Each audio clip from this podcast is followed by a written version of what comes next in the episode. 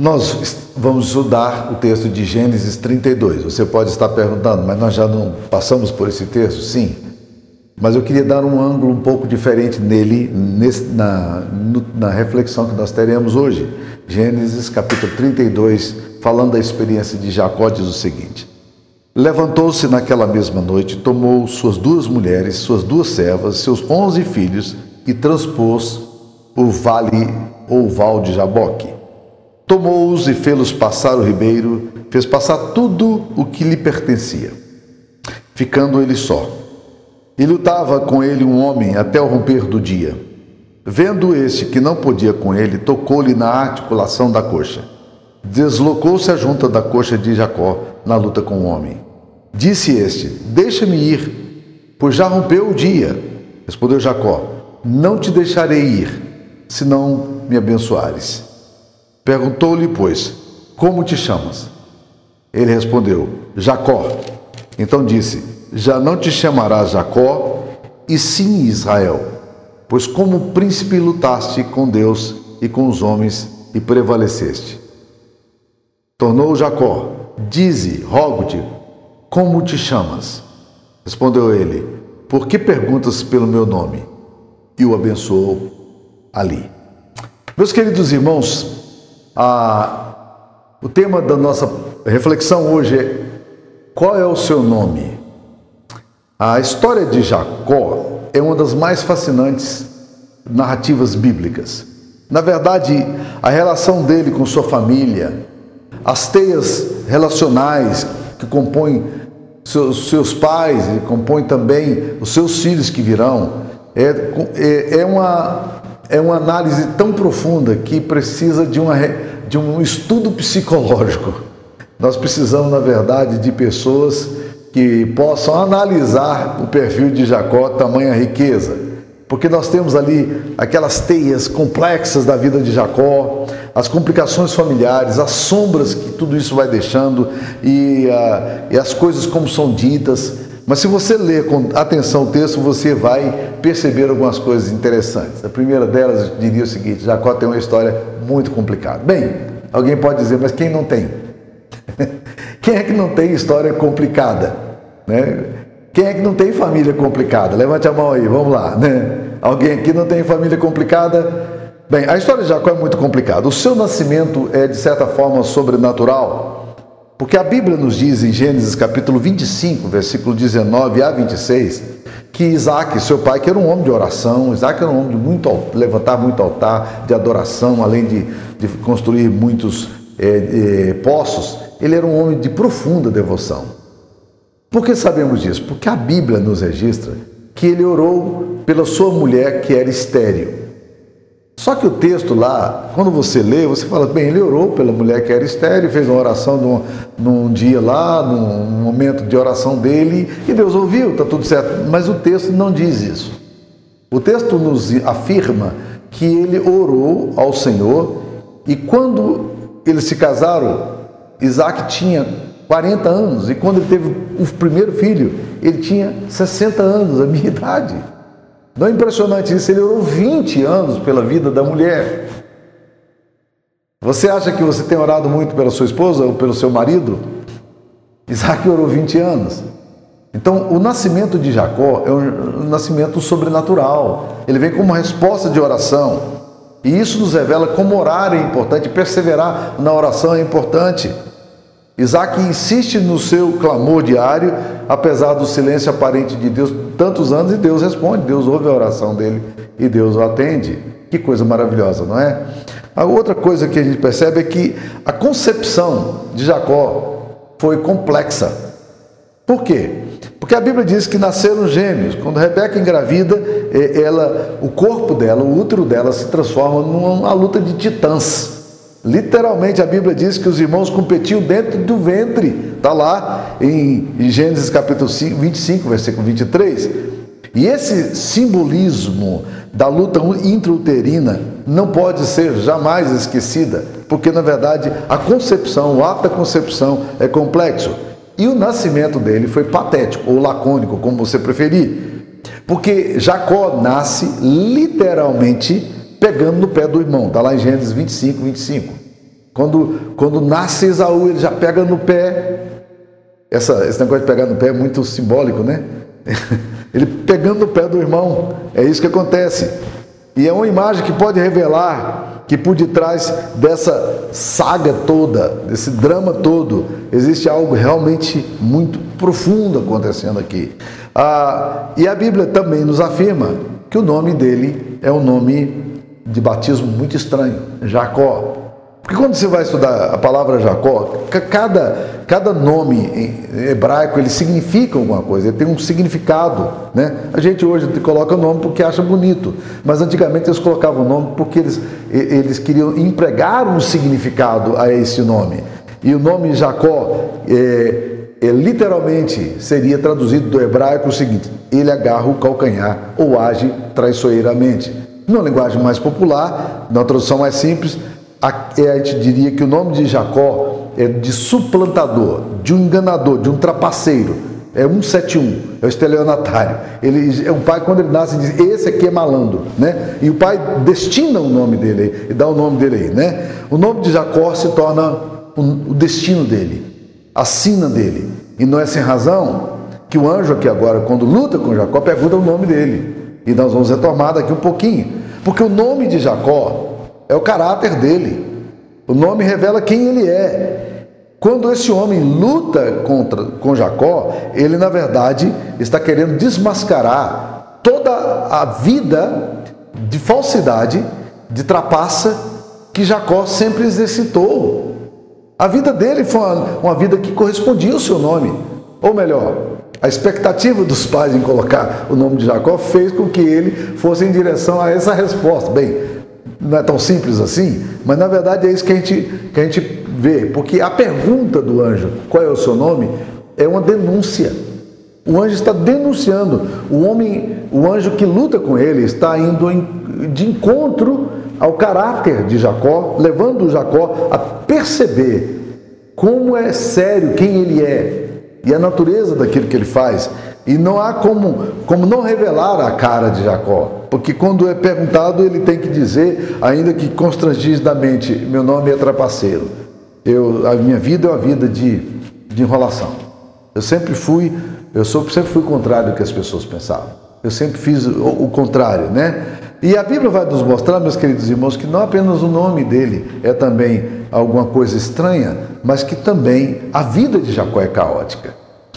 Porque Jacó, logo em seguida, ou alguns anos depois, vai trapacear o irmão que era um irmão banal, leviano, impuro. Esaú era assim, a gente sabe da história dele. Ele nunca ligou muito para as coisas de Deus, e aí ele chega um dia com fome, ele quer satisfazer imediatamente a sua necessidade, e o que importava era o seguinte: eu estou com sede, eu estou com fome. Parece muito a geração moderna, a geração fast food que nós temos. Essa geração que cada vez mais é cada vez mais fast, mais rápida, e cada vez menos food, é, menos comida, menos alimentação. É, Esaú quer comer, ele tem instintos, ele tem impulso, ele quer satisfazer. É, é essa geração que diz que eu quero e quero agora, né? eu não posso aguentar, é nenhuma resiliência, nada pode ser negado a mim, o que eu quero, eu quero e ponto final. É uma geração bem existencialista. A atitude de Esaú é essa, e já contrapassei o irmão. Depois, em seguida, ele vai também o que? Enganar o seu próprio pai com certa reserva no início, mas ele vai induzido e, e, pela sua própria mãe, ele vai nessa direção e aí, meus queridos irmãos, ele, ele culmina na questão de ser um trapaceiro mesmo. Ele é, ele é enganador. Ele sabe a arte de enrolar as pessoas e a vida. E ele vai dando nó. E é interessante porque a vida é assim. Quando você começa a dar um nó aqui, você dá outro nó ali, você mente aqui, você engana aqui, daqui a pouco você vai se enrolando nas suas próprias trapaças. A Bíblia fala em Atos capítulo 8 de um homem que, que o apóstolo Pedro diz que ele estava envolvido em laços, laços de iniquidade. Olha que termo pesado. São laços iníquos e vai amarrando a gente. E daí um pouco você quer desvencilhar do tipo do Breaking Bad, na série bem conhecida aí do Netflix, que o homem vai se envolvendo e de repente ele não sabe mais desatar o nó, a vida dele enrolou se complicou, né? E Jacó também vai ter uma, um relacionamento truculento e malandro com seu sogro Labão, que era um lambão, que fazia tudo errado também, mau caráter também. E aí ele vai para uma família, meus queridos, que reforça todo o comportamento dele. Ou seja, a cultura familiar o ajuda nisso aí. Aí é trapaça sobre trapaça, um tentando enrolar o outro, e a gente sabe que no final ele tem que sair corrido de casa, ele sai fugido da casa de Labão, levando as filhas, e aí vem Labão atrás, e, e Raquel rouba os ídolos do lado do seu pai, e as coisas, a família enrolada, né? E os seus filhos vão criar, vão se criar, vão se desenvolver também no meio dessa, dessa linguagem de malandragem, de rolo, de, de enrolação, né? Porque depois eles vão pegar o irmão mais novo, que eles não gostam, que é José, e vão vender o irmão mas o mais grave, se você ainda acha que isso não é o, ponto mais grave, né, é que eles vão enrolar o pai dele também. Né? Jacó vai ser enrolado, ou seja, é, é, é um efeito bumerangue, a coisa volta para a família. Né? E aí Jacó agora se vê enrolado numa situação muito complicada, porque os filhos mentem sobre a realidade do seu, do seu querido filho, filho do coração, que é José, por cerca de 20 anos, ou 15 anos. Que, que situação complexa, né? Agora, meus queridos irmãos, Jacó é um homem crente. E aqui a coisa é complexa. Jacó tem cacuete de crente. Jacó tem gesto de crente. Ele tem rituais de crente. Ele tem experiências cristãs genuínas. Ele tem experiências pentecostais. Ele tem manifestações sobrenaturais. Ele tem impressões de religiosidade. Ele viu milagres na sua casa a presença de Deus está aí na vida de Jacó. Ele nem sempre está muito consciente disso, como ele diz no capítulo 28, quando tem a experiência da escada, ele diz: Na verdade, o Senhor está aqui e eu não sabia. Nem sempre Jacó tem muita consciência assim, como nós também, que amamos a Deus, muitas vezes não temos consciência de que Deus está no nosso, na nossa própria história. tá? E aí isso acontece. Jacó era filho de um homem crente. Isaac era um homem crente, um homem piedoso, um homem de oração, um homem pacificador e pacífico, de construir altares. Jacó sempre viu isto na sua casa. Jacó tem concepções de sacralidade. A família dele não era uma família secularizada, distante das coisas de Deus. Ele compreende que existem coisas intocáveis, sagradas, bênção e maldição. Por exemplo, quando a mãe dele diz, vai roubar a bênção do seu pai, ele diz, mãe, essas coisas são espirituais, eu não posso lidar com isso. Se meu pai me descobre, eu serei amaldiçoado para sempre. Eu não posso me envolver dessa forma, mamãe. Ou seja, ele tem concepções sagradas, ele tem um universo simbólico sacral muito forte na vida dele. Mas, uma outra coisa que a gente percebe é que ele também faz votos e compromissos religiosos, ainda que meio truncados, mas no capítulo 28, depois da experiência que ele tem de ver os anjos subindo e descendo do céu, ele faz votos a Deus, né? Ele, ele realmente vai, vai trabalhar isso aí. Parafraseando Jacó, a gente diria que o comportamento de Jacó, se fosse um membro da nossa igreja local, nós diríamos que ele participou de vigílias, foi para acampamento, é, teve experiência, fez culto de fogueira, né? ele teve visitações de Deus, mas apesar disso ele continua num, perdido na sua própria história. Assim como muitos membros da nossa igreja ainda se encontram perdidos, apesar de ter uma certa compreensão de sacralidade, de compromissos, mas não assume esse negócio. Né? A outra coisa é que ele tem temor de Deus e ele se refere a isso. Ele tem consciência de algo sobrenatural na vida dele e sempre mesmo nas situações mais complexas, quando ele está saindo de, da casa de Labão e Labão pega e diz: Olha, Labão, que era o sogro dele, ele falou: Olha, se, se não fosse o, o, Deus de meus pais, se não fosse o temor de Isaac, ele se refere a Deus como, como temor de Isaac, coisa bonita, eu, eu gosto dessa linguagem, né? mas a, ele tem essa compreensão. Ele disse: se não fosse isso, eu estava perdido, você teria me enrolado de todas as formas. Ele tem um discurso de crente, cacoete de crente, jeito de crente, ritual de crente, né? essa coisa de bênção estava muito presente, mas Jacó tem um problema. O problema dele é a sua identidade, porque a identidade dele era de trapaceiro. Ele era Jacó. E a sua identidade o denunciava. Seu nome era a sua sina, o seu estilo de ser. Por ser um cristão com tantas eh, questões amarrando sua vida, ele se complicou. A vida começa a lhe dar o retorno das atitudes que ele assume. De um lado, é, ele está só, Agora, ele, ele, esse texto aqui nos dá que ele tem pela frente o enfrentamento com o irmão, que é um negócio extremamente arriscado, e atrás ele tem o enfrentamento com o sogro, que também é uma situação arriscada, ele não sabe que tipo de reação o sogro vai, vai ter. E Jacó, agora, no meio da crise, ele vai fazer uma coisa interessante. No capítulo 32, versículo 9, diz que ele vai orar. É isso aí, né? ele orou. Ele diz: Deus de meu pai Abraão e Deus de meu pai Isaac, ó Senhor que me disseste, torna a tua terra, a tua parentela, te farei bem. Sou indigno de todas as suas misericórdias, de toda a tua fidelidade que tens usado para com teu servo, pois com apenas o meu cajado atravessei esse Jordão, já agora são dois bandos. Ele, ele ora. A sua oração revela que ele, ele vivia meio que no vácuo da fé de seus pais. Ele ora pelo Deus dos outros ainda, do avô e do, e do, e do pai, mas ele ora. Deus é alguém meio distante, né? Jacó vive da experiência dos outros, se alimenta disso, mas uma coisa se torna evidente. Ele sabia que por detrás da sua saga, por detrás da sua história, por detrás da sua safadeza e contradição, não era o acaso que o protegia. Havia um Deus por detrás. Não era como os titãs afirmam: o acaso vai me proteger quando eu andar distraído. Não. Jacó via o dedo de Deus, ele percebia providência, percebia que fazia parte de um plano amoroso de Deus, de um projeto de Deus para a humanidade. Ele sabia da existência de um Deus pessoal e real, porque o Deus a quem ele ora é o Deus do meu pai, do meu avô Abraão, de meu pai Isaac. E é essa compreensão, né? Ainda que a sua oração seja um, um tanto quanto oportunista, como no capítulo 32, versículo 11, nós já trabalhamos sobre isso, Talvez o que tenha surpreendido é o fato de que Deus, apesar de tudo isso, e por causa da sua grande misericórdia e graça, vem ao encontro de Jacó e agora se trava uma luta visceral, uma luta existencial, uma luta espiritual. E nessa luta, a pergunta de Deus para Jacó, a pergunta que vai lá no cerne da alma de Jacó, vai dentro do coração dele: qual é o seu nome? Qual é a sua identidade? Quem você é, afinal? E essa pergunta é perturbadora vindo da parte de Deus. Se Deus perguntasse para mim e para você, e certamente Ele pergunta: qual é o seu nome? Qual é a sua identidade? Quem é você? O que, que você diria de fato para o Deus que sabe todas as coisas?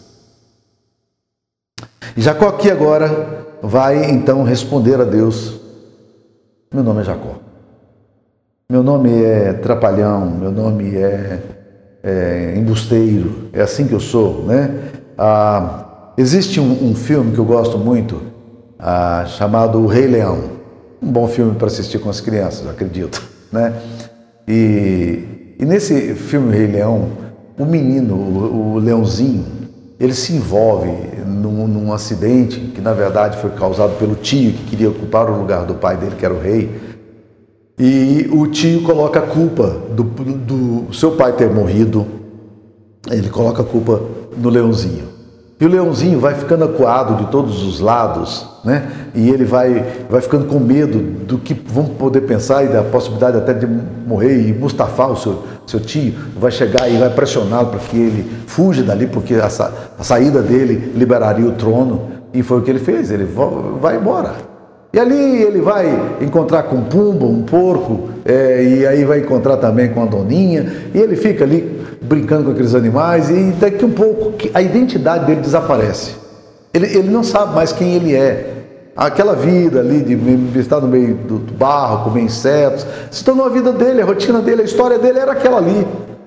Até que um dia um macaco estranho, meio sacerdote, meio guru, né, se encontra com ele e, e, e, quando ele se encontra com o macaco, ele fica assustado com aquela figura exótica e pergunta assim: Quem é você?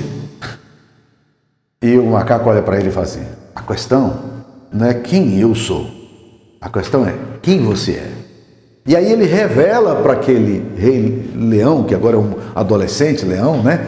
É, revela para ele a, a real identidade dele. E como ele perder a identidade dele o fez distanciar-se do projeto que era para a vida dele, de ser rei, e não de ficar vivendo como porco não, não ficar distanciado do, do projeto que ele tinha para a vida dele. Então, meus queridos irmãos, a identidade é alguma coisa extremamente importante. Há um fenomenologista que eu gosto muito chamado Max Scheller, e ele diz que a grande questão da nossa vida é quem sou eu. Ele afirma, entre aspas, todos os problemas fundamentais da filosofia podem reconduzir-nos à seguinte questão: que é o homem e que lugar e posição metafísica ele ocupa dentro da totalidade do ser, do mundo e de Deus? É, Conta-se que Arthur Schopenhauer, é, conhecido filósofo, estava um determinado dia na, em, em, frente ao rio Tengarten, na, em Frankfurt, e ali estava deprimido, angustiado, ele tinha saído num dia frio para andar na rua, para ver se espairecia cabeça quente de tanta inquietação filosófica, e ele se encontra com um limpador de rua, ali naquele frio, recolhendo os lixos e tal, e aquele limpador de rua, olhando para ele, vendo assim acabrunhado, mal sabia que ele era um grande filósofo, pergunta: Quem é você? E Arthur Schopenhauer responde para ele o seguinte: Deus sabe que isto é a coisa que eu mais gostaria de saber sobre mim mesmo. Quem é que sou eu? Aqui então o anjo pega Jacó e lhe pergunta qual é o seu nome. Qual é o seu nome sem máscara, sem subterfúgios, sem defesas, sem racionalizações? Quem é você? Jacó sabia quem ele era, mas será que nós sabemos quem somos? E porque Jacó sabia quem é, ele era, Deus precisava mudar a sua natureza, o seu estigma, as culpas que estavam encolhidas lá na alma dele, os temores que nunca confessado, a sua verdadeira identidade, a sua dor. Ele precisava lidar com aquilo ali. Era fundamental para ele se resolver. Jacó sabia quem ele era e Deus sabia quem ele era também. Jacó não podia se ocultar. Ele sabia que precisava dizer: Eu sou isso aqui. Esse é o meu nome. E aí, meus queridos irmãos, a gente se lembra de um pequeno seriado para a geração mais antiga aqui, né? É, chamado Bareta. Bareta era um detetive muito curioso e muito atento aos detalhes. E a forma dele de pegar os criminosos era mais ou menos o seguinte: ele se aproximava dos criminosos e começava a interrogá-lo. Ele, como investigador, fazia algumas perguntas inquietantes, ia provocando e tal. Lá pelas tantas, depois de questionar aquele que era o criminoso, ele sabia que ele era o criminoso, já tinha a resposta. Ele levava a pessoa e, e, e, e perguntava: bem, quem é que de fato cometeu esse crime? Ele perguntava para o criminoso, mas já encurralando o criminoso. Aí o criminoso voltava assim e falava para ele: É, quem será esse criminoso? Mas na, no, no, episódio, em cada episódio que acontecia essa, é, cenas similares, um ponto ficava claro. O criminoso sabia que, que ele havia sido descoberto. E Bareta já sabia que ele era o criminoso. Você não tinha como fugir. É mais ou menos o que acontece aqui. Deixa eu colocar algumas aplicações aqui. A primeira é que às vezes nós vivemos na história de vácuo dos nossos pais. E isso é complicado. Deus se torna impessoal, sem poder. Deus habita o inconsciente e as nossas memórias, nossos arquétipos e muito além disto. Deus é alguém real. Nós já tivemos até experiência com a nossa caminhada errante, mas Deus precisa mudar a nossa natureza para que nós entendemos, entendamos e desfrutemos do poder e da vida que há em Deus. Nós não podemos viver no vácuo da história dos nossos pais. Uma outra aplicação que esse texto nos traz é que Deus precisa mudar a nossa natureza para que nós entendamos que não apenas de uma forma institucional, mas pessoal, Deus é o nosso Deus. Veja o caso de Jacó. Durante muito tempo ele evoca Deus como o Deus de Betel. Mas Deus não habitava Betel, Deus não era Deus de um local, Deus era o Deus da vida. Até que lá na frente ele vai identificar Deus não como uma geografia, como um local onde ele tinha tido uma visão, mas como alguém cujo relacionamento era pessoal. Ele percebe a grandiosidade de Deus e se aproxima dele como alguém que precisa experimentar o amor e a misericórdia de Deus. E essa oração que ele faz aqui no capítulo 32 é linda. Deus de meu pai Abraão, Deus de meu pai Isaac, eu sou indigno de todas as misericórdias. Olha que encontro interessante de toda a fidelidade que tens usado para com teu servo. Deus, o Senhor tem sido maravilhoso com a minha vida, na minha história. Mas o ponto central talvez isso aqui. é que esse texto aqui nos mostra que Deus precisa mudar a nossa identidade, e isso tem a ver com o novo nascimento. O apóstolo Paulo fala que aquele que está em Cristo é nova criatura. As coisas antigas passaram, tudo se fez novo. E às vezes a gente perguntando, mas será que as coisas realmente antigas passaram ou ainda estou grudado nas coisas antigas da minha história? Uma história de culpa, uma história de medo, uma história de, de fuga, é, história do meu nome, que eu recuso é, nomear a mim mesmo, os meus medos, né?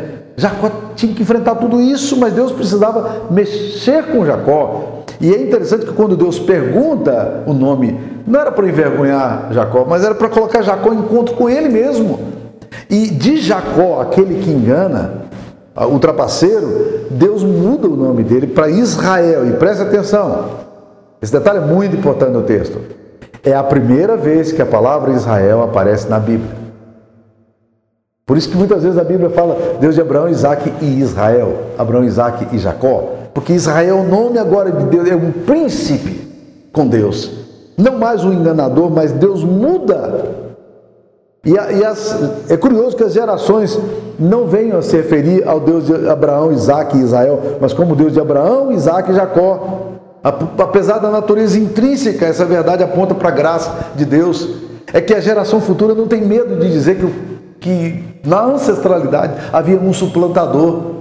Porque todo mundo conhecia e sabia que esse que era Jacó, agora não era mais Jacó, na declaração do Deus de Abraão, de Isaac e de Jacó, que as futuras gerações farão, na verdade eles estão dizendo o seguinte: olha, o Deus nosso é um Deus que visita um homem tão torto, tão equivocado, tão intransigente, como foi o nosso antepassado, o Deus que transforma a história. Porque o Evangelho, meus queridos, não foca tanto naquilo que, que nós podemos fazer, com a nossa identidade confusa, mas no Deus que pode fazer de nós, apesar de nós, é através de nós. É assim que Deus faz. A Bíblia não tem heróis, mas a Bíblia tem homens tocados por Deus. E quando Deus se manifesta novamente a, a Jacó, ele faz questão de frisar quem ele foi e quem ele agora é, no capítulo 35, versículo 10 e 11. Porque o texto lá diz: Ele é o Deus de Peniel, vi Deus face a face. Quando Deus é visto sem véus, sem máscaras, sem, sem subterfúgios, nós não precisamos negar quem somos, mas nós podemos celebrar o que Ele tem feito por nós. Quando Deus muda o nosso nome, é porque Ele muda o nosso caráter, não mais trapaceiro, mas vencedor com Deus. E aí essa grande bênção da nossa vida. Outro aspecto que eu queria mencionar é que o fato de Deus mudar o nosso nome, ele também vai mudar nossos relacionamentos. Se continuarmos a leitura aqui do, de Gênesis 33, e vale a pena continuar, nós vamos ver que ele se encontra com Esaú. Esaú é o homem a quem ele feriu. Pessoas que foram atingidas diretamente pela forma inescrupulosa e malandra de Jacó lidar com a vida.